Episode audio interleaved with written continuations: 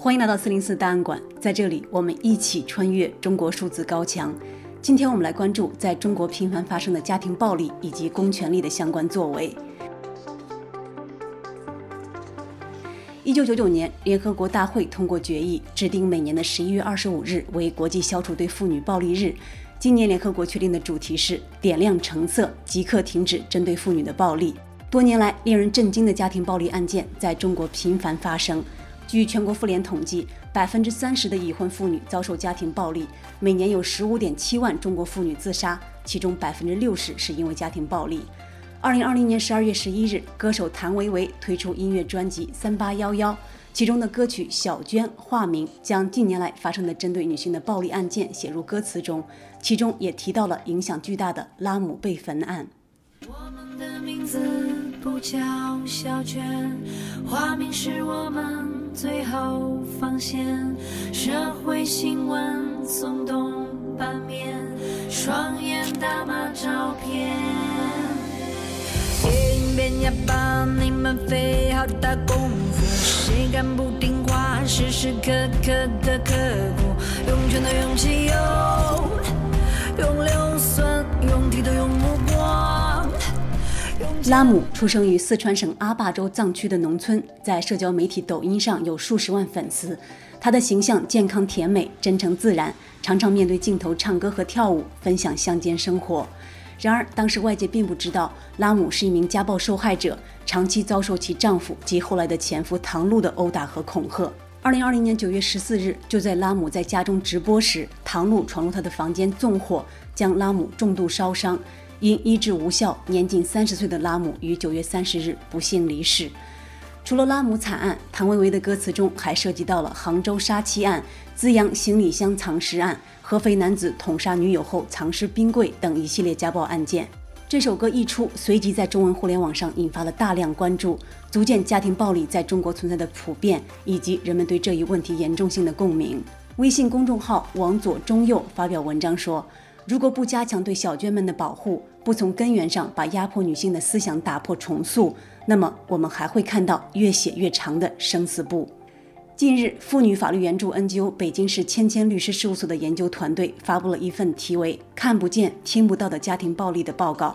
这份报告是基于对2017年至2020年间上千份涉家暴离婚判决书中对家暴行为认定和离婚判决结果的分析。这份报告总结发现。一、女性仍是主要受暴群体，殴打是最普遍的家暴形式。在一千零七十三份判决书中，有一千零二十七名，也就是将近百分之九十六的女性原告曾被男方实施过殴打。其次是辱骂、恐吓、威胁。二、受害人举证情况非常不乐观，证据有效性不足，家庭暴力不被看见。这是由于家庭暴力通常发生在隐蔽场所，不容易留下证据。而受害人举证常使用的照片、出警记录和医院证明等，却往往被法庭认为有效性不足。例如，公安机关的出警记录往往因为技术不清或仅记录以家庭纠纷，而无法对家庭暴力予以认定。三、家暴认定率极低，在一千零七十三个案件中，最终被法院认定构成家庭暴力的仅有百分之六。另有百分之六的案件，法庭虽然承认被告对原告进行了殴打，但仍然没有认定家暴。尤其值得注意的是，在百分之七十一的案件里，法官对是否构成家庭暴力的情况没有做出任何回应，或只是提到双方曾因家庭琐事发生矛盾。这种反馈对于原告来说，相当于变相的驳回或者否认了家庭暴力的存在。四、受暴女性离婚难，在一千多份涉及家暴的离婚诉讼中，离婚主张得到支持的仅占百分之三十。即使在法院认定存在家暴行为的案件中，也仍有百分之二十四不准予离婚。最终，大多数暴力婚姻仍然难以结束。最后如何被你们记录？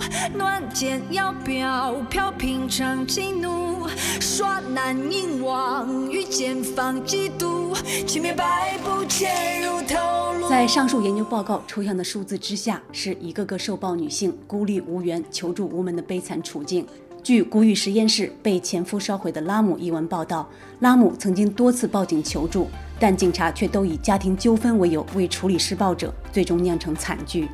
在南宁市雍宁区法院的一起判决中，法官明知丈夫曾暴力威胁妻子，甚至曾当着孩子的面拿菜刀架在妻子的脖子上，仍然拒绝了女方的离婚请求。不仅如此，法官甚至还开了张没有任何法律效力的幸福处方，并将其当作正面事迹来宣传报道。对此，有网友评论说：“没有什么比和谐社会更重要了，鲜花之下尽是白骨。”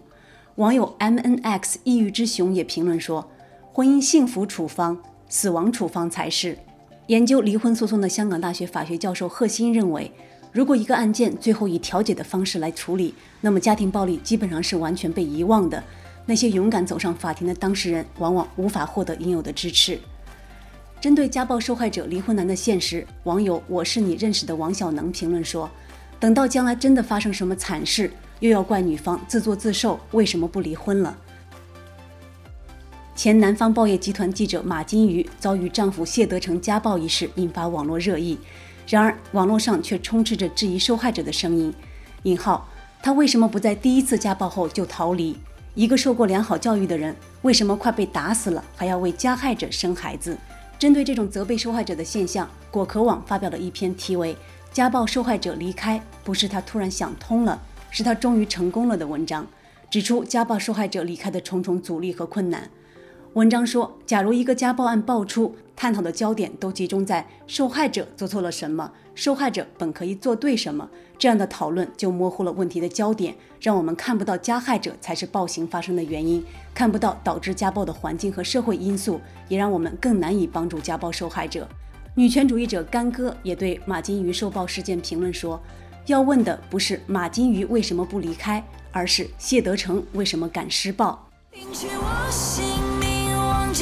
姓名，同一出悲剧不断上演，继续揪信我身躯，盖动我舌头，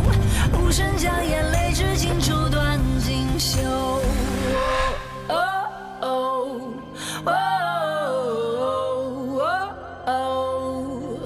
那么，以谢德成、唐璐为代表的家庭暴力施暴者为什么敢打女人？从中国公权力的相关作为上，我们不难找到答案。长期以来，许许多多的受暴妇女求助警方，但得不到帮助，最后惨死施暴者手中，但却未见一起职责部门因不作为或渎职被追责。中国数字时代在为拉姆所建的 CDS 词条中总结认为，这凸显了反家暴路上中国法治建设和法律执行的败局。二零二零年十月，拉姆入选 CDT 月度人物。女权主义者在微博发起“停止不作为，严惩不作为，家暴不是家务事”等话题，号召人们抗议公权力在家暴案中的失职和渎职。不少网友以“拉姆法案”为标签，呼吁对警方面对家暴时的不作为进行惩罚。这一号召引发了巨大的反响，“拉姆法案”的话题一度冲上微博热搜。然而，在不到一天的时间里，“拉姆法案”在新浪微博上被不予显示。拉姆也变成了新浪微博的审查词，在被公权力抛弃之后，拉姆也在公共舆论中遭到了抹杀。北京市千千律师事务所执行主任吕孝全在拉姆事件后发表评论说：“社会上的类似案件之前有很多，之后也还会有。只要社会联动救助系统一天不建立、不完善，只要基层执法部门还存在不作为后不被追责，这样的案件就还会发生。”我姓名，